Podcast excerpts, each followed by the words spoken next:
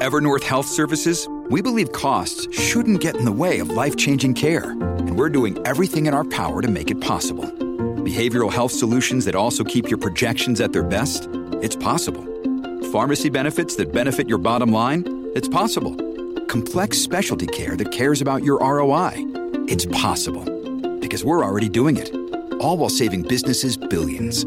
That's Wonder made possible. Learn more at evernorth.com/wonder.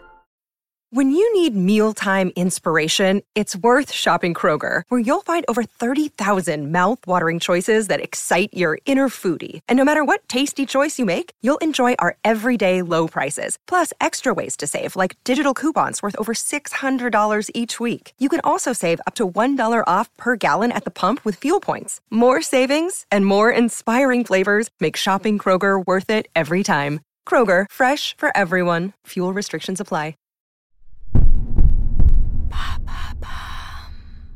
Quels sont les films les plus attendus de 2024 Merci d'avoir posé la question. Tous les ans en décembre, c'est l'occasion de faire un bilan des mois écoulés. 2023 a été riche au cinéma, mais je vous propose de ne pas regarder en arrière et de nous tourner vers l'avenir. Si pour commencer, vous ne devez pas rater le 31 janvier le glaçant La Zone d'intérêt, Grand Prix du Festival de Cannes, il y a bien d'autres raisons de réchauffer nos cœurs de cinéphiles tout au long de l'année. Voyons donc ce que nous réserve 2024 dans les salles obscures. On verra le retour de réalisateurs et réalisatrices célèbres Oui, et cela dès le 3 janvier avec Priscilla de Sofia Coppola, un biopic sur la femme d'Elvis dans le Memphis des années 60. Son interprète Kaylee Penny a été sacrée meilleure actrice à la dernière Mostra de Venise, récompensée pour sa présence magnétique à l'écran qui éclipse celle du King.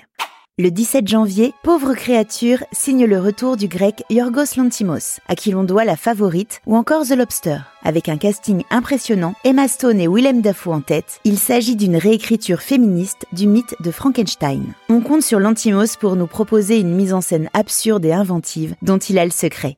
Enfin, à une date de sortie encore inconnue, un autre biopic attendu est celui de Ferrari de Michael Mann, avec Adam Driver dans le rôle titre. Un nom prédestiné. Et côté suite? Si l'année 2023 a été marquée par des scénarios originaux comme Oppenheimer, Barbie ou encore Killers of the Moonflowers, 2024 sera l'année des suites et non des moindres.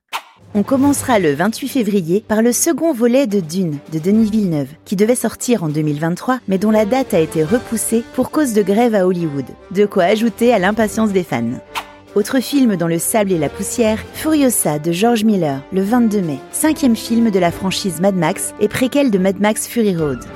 Et pour rester dans le grandiose, on découvrira le 20 novembre Gladiator 2 de Ridley Scott, 24 ans après le succès du premier. Un projet qui a eu beaucoup de mal à se monter, générant autant d'attentes que de craintes. Un autre projet de suite après de longues années arrive le 11 septembre, Beetlejuice 2 de Tim Burton, séquelle du film de 1998.